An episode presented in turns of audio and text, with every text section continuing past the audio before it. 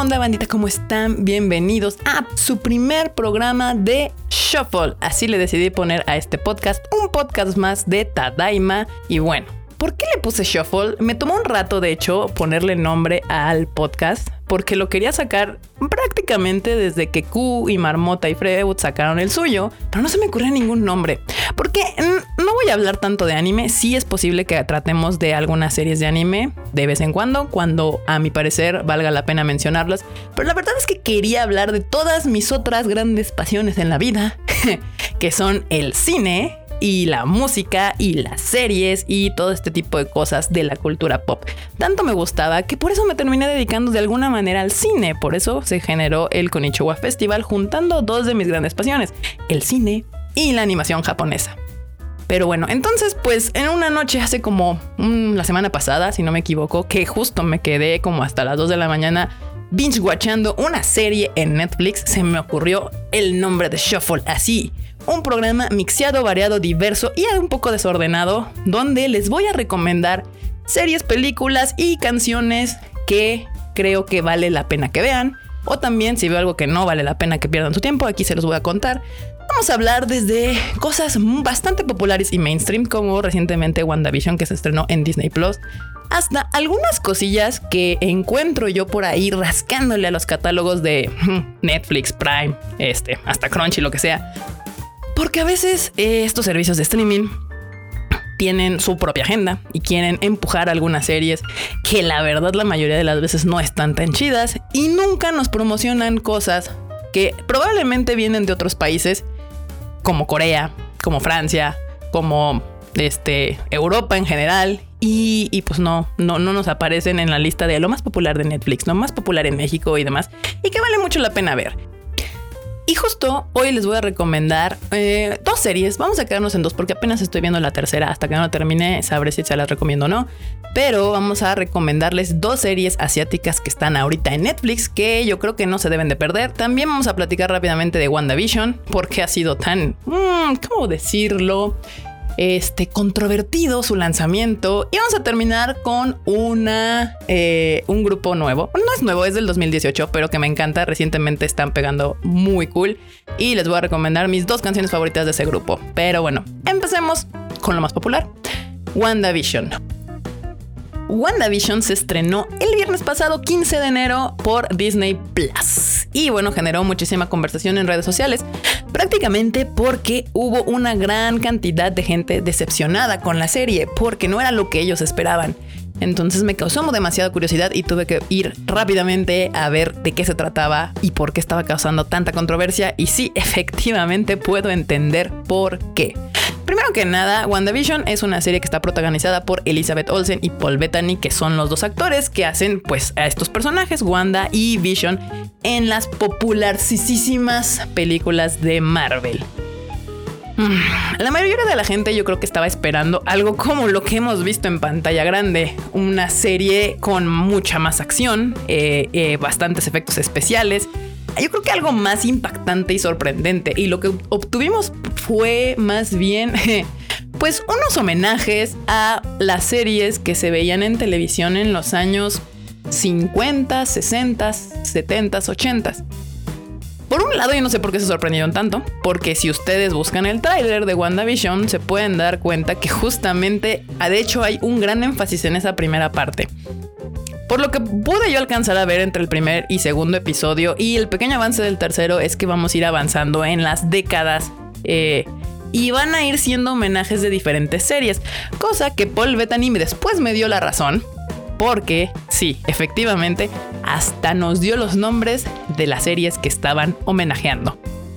Prácticamente nos dijo seis series que van a homenajear. Una es The Dick Van Dyke Show, la otra es Bewitched o Embrujada aquí en Latinoamérica, The Brady Bunch o La Tribu Brady, Family Ties, Malcolm in the Middle o Malcolm en el medio y Modern Family. Son seis series que van a estar homenajeando y es lo que les estoy diciendo, es un homenaje, no es una sátira por lo que yo creo que hubo una desconexión generacional justamente con estos dos primeros episodios, porque The Dick Van Dyke Show es una serie que se estrenó en los años 60 y yo creo que la mayoría de los centennials y late millennials que son fans de Marvel no tienen ni idea de quién es Dick Van Dyke y ni siquiera tienen como una referencia visual de cómo eran las series en esos momentos. Eh, yo tampoco tuve el gusto de ver esa serie. A mí ya me tocó muy, muy chiquita ver la de Hechizada. Tengo una vagos recuerdos de estar en la sala con mi familia viendo eh, esa serie. Y entonces, pues, uno ya con un poquito más de referencia puedes entender por qué el chiste es de esa manera. O sea, hay que ubicarnos que si están haciendo un homenaje a estas series es prácticamente imitando lo que se hacía en ese momento, por lo cual el chiste para nuestro 2020 que estamos viviendo ahorita puede parecer soso, hasta tonto, y por eso mucha gente terminó diciendo que qué serie tan aburrida, aunque de otra manera pues nos hace ver que esto es un mundo alternativo que está creando Wanda en su mente, o al menos es lo que creemos la mayoría de nosotros. Si usted no sabe si darle una oportunidad a esta serie o no, mire, la ventaja es de que va a estar en Disney Plus. Entonces, si no sabe si la quiere ver de una vez o no porque no le llama nada la atención el estilo que están manejando, pues puede esperarse a que salgan los nueve episodios que va a durar esta serie, que sí va a ser como dos meses porque va a salir uno cada semana. y ya que termine, puede escuchar este podcast y ya yo le diré si vale la pena que se la aviente o no, porque puede ser válido, ¿eh? La verdad es que no, Disney tiene que hacer puras joyas. Mandalorian totalmente recomendable, si hay algo por lo cual habría que rentar Disney Plus, es por ver la primera y segunda temporada de Mandalorian. Eh, WandaVision lo vamos a dejar en un... Eh, en un hold, en un espéreme tantito, yo luego le digo si vale la pena. A mí en particular sí me está gustando porque la verdad es que sí, sí pude ubicar por dónde iba la serie y el chiste sí me dio gracia, debo de aceptarlo, me entretuve viendo los primeros dos episodios, que yo creo que tiene que ver un poco también de la nostalgia, todos caemos en ese horrible eh, bote de la nostalgia. Pero bueno, bandita, pues ahí está WandaVision, el estreno fuerte de la semana pasada en cuestión de series de streaming. Y pues eh, ahorita les voy a contar otras dos que sí tienen que ver y que están en Netflix y que no hay duda que yo les recomiendo con el sello de Kika que se la van a pasar increíblemente bien. De una de ellas ya hice hasta un video para el canal de Tadaima que se llama Alice in Borderland. Esta serie japonesa live action que fue creada de un manga, como casi todas las cosas en Japón se crean de un manga. si es un anime, si es una película, si es una serie, seguramente hubo un manga antes. La verdad, si hay, si hay cosas que se crean de otro lado, como Madoka Mágica, que esa se creó sin haber existido un manga. Pero bueno, vamos a hablar rápidamente de Alice in Borderland. Esta serie se estrenó el 10 de diciembre del año pasado. O sea, está nuevecilla, está nuevecilla. No, no todo lo tienen que ver el día que se estrena. Pero bueno, se trata de, como lo dice su, su nombre, Alice in Borderland. De este chico, un chico que se llama Arisu o Alice que prácticamente entra a un mundo alternativo en donde tiene que jugar diversos juegos para sobrevivir. Sí, los juegos son a muerte. Si no ganas el juego, prácticamente mueres. Si ganas un juego, ese juego te otorga unos días de visa. Sí, visa como cuando viajas a otro país y te dan tu visa de tantos días para poder ingresar a ese país y antes de esos días te tienes que salir. Bueno, pues esos días te da 2, 3, 4, 5 días y son los días que podrías tal vez no jugar otro juego y poner en riesgo tu vida.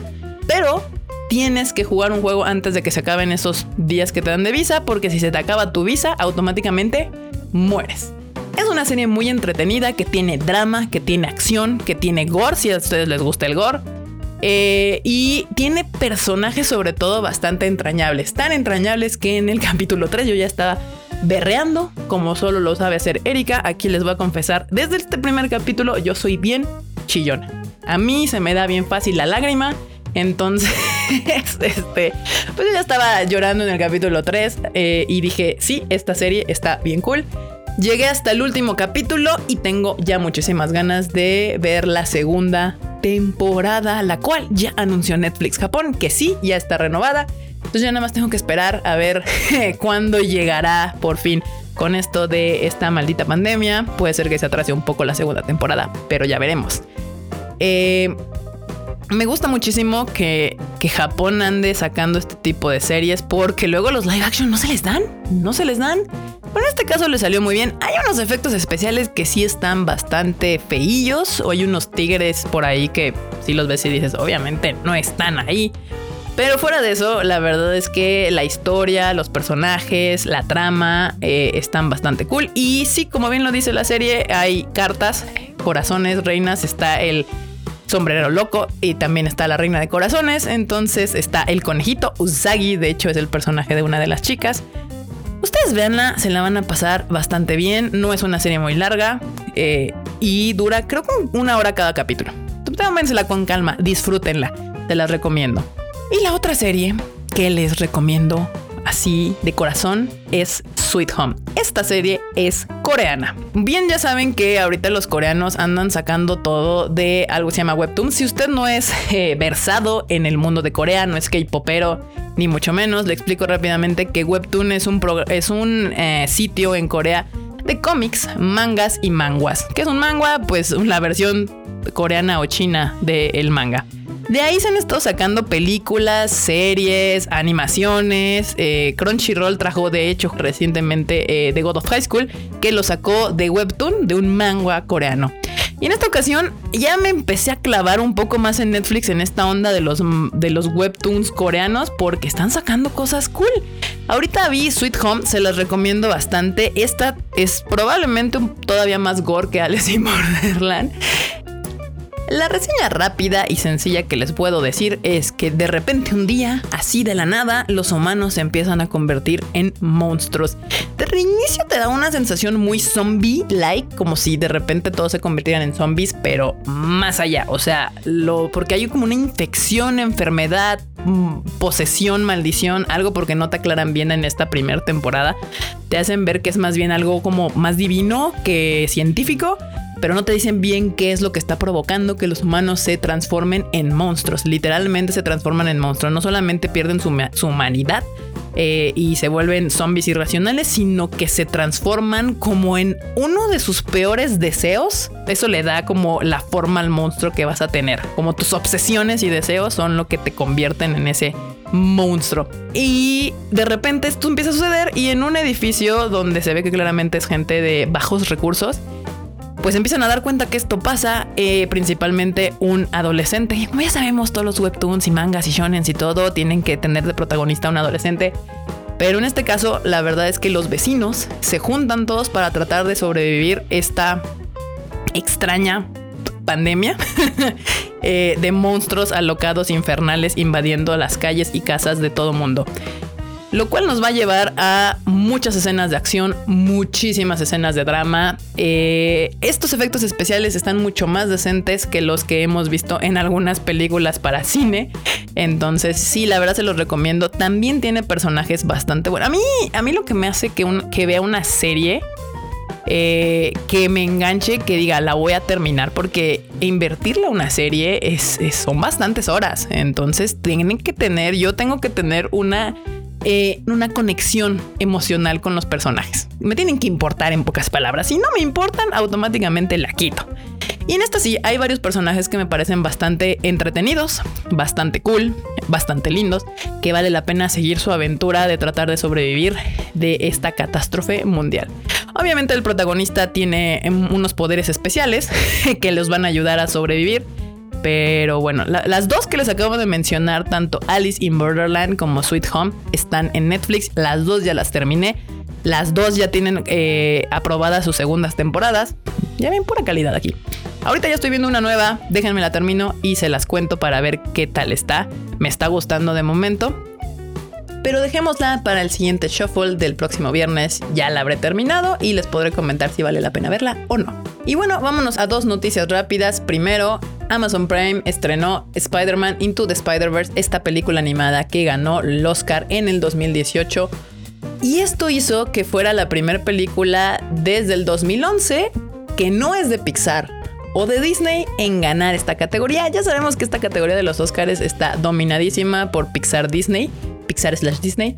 Entonces, la verdad es de que más que merecida esta nominación y este premio a Spider-Man Into the Spider-Verse. Si usted no tuvo la oportunidad de verla en cine, qué triste porque es una película que se ve espectacular en el cine, pero ahora tiene la oportunidad de verla en Amazon Prime. No se la pierda, bastante cool, la animación está increíble y la historia está muy entretenida. La otra noticia es que justamente Warner acaba de lanzar el póster de Godzilla vs. Kong y también avisó que el domingo vamos a poder por fin ver el primer tráiler de esta película que tiene como fecha de estreno posible hasta este momento marzo, marzo 26 en cines disponibles y obviamente en HBO Max, que pues a nosotros no nos importa porque esa plataforma no la tenemos aquí, así que esperemos que vaya a poderse estrenar en cines de México. Y ya por fin, para cerrar este primer podcast, espero ir mejorando porque la verdad todavía me trabo mucho, pero vamos a hablar de música, música, música, esa cosa que me encanta y me fascina. Hoy les voy a recomendar un grupo que se estrenó en el 2018. Se llama Suto Mayo con Z. Zuto Mayo sería la pronunciación japonesa.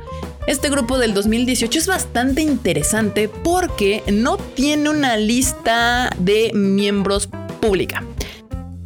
De hecho, todos sus videos, si usted los busca en YouTube, va a ver que son animados. No podemos ver quiénes son los miembros. El único miembro recurrente de esta banda es la vocalista, que no sabemos bien quién sea, solamente tiene su stage name como Akane, así se, se lee porque se escribe Akane con el hiragana de Ne. Y pues es el único miembro recurrente que podemos escuchar perfectamente en todas sus canciones. Yo en particular los descubrí recientemente porque tienen bastantes canciones populares, pero recientemente su popularidad ha ido en aumento.